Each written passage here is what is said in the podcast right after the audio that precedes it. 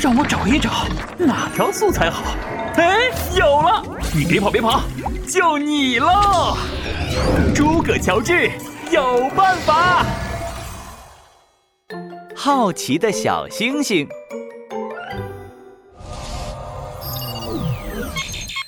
诸葛老师、闹闹、静静，你们好，我是江慧慧。我现在太太太兴奋了，因为再过两个小时，我就要去观看迎新晚会了。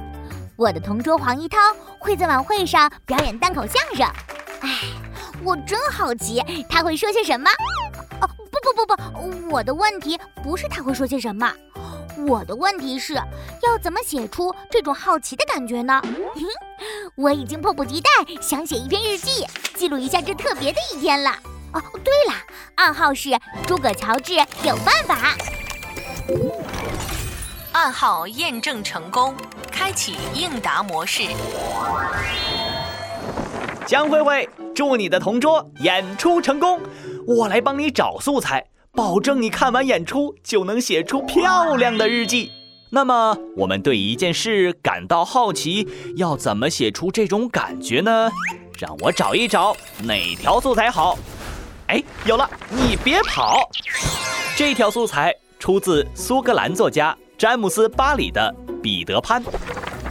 夜空中缀满了小星星，它们密密麻麻地聚集在房子周围，好像对这里将要发生的事情感到好奇。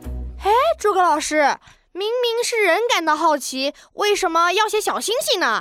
哎，这里是作者。借着景物来表达自己的心情，而且这样写很生动地表现出了周围的环境。更重要的是，留下了一点点悬念，让读者感到好奇和期待。没错，没错，连小星星都感觉到好奇的事情，我也很好奇，忍不住想要读下去。那静静，你学着这个素材来帮江慧慧写一句。好啊，我会这样写：夜空中缀满了小星星，它们密密麻麻地聚集在会场周围，好像对这里将要演出的节目感到好奇。可是密密麻麻的小星星，我在城里从来没见过。我一抬头就看见密密麻麻的高楼大厦。闹闹，瞎说，瞎说什么大实话？那就那就写月亮吧。月亮，这个想法好，可以这么写：夜空中挂着弯弯的月亮，它从云朵里探出头，看着会场，好像对这里将要上演的节目感到好奇。我发现了，把句子里的景物和地点换掉，很多地方就都可以用上这个句子了。没错，比如说。从来不布置作业的诸葛老师，要在学校给同学们上一堂生动有趣的作文课，大家都很期待。可以这样写：等等，我来。呃，那个那个，天空中飞来了许多小麻雀，它们挨挨挤挤的站在教室外面的电线上，好像对教室里将要开始的作文课感到好奇。我可以写得更美一点。天空中飘来了雪白的云朵，它们层层叠叠地围绕在教室的上空，好像对这里将要开始的作文课感到好奇。再来一些蜜蜂、蝴蝶、大飞蛾、小猫、小狗、小刺猬。哎呦，够了够了！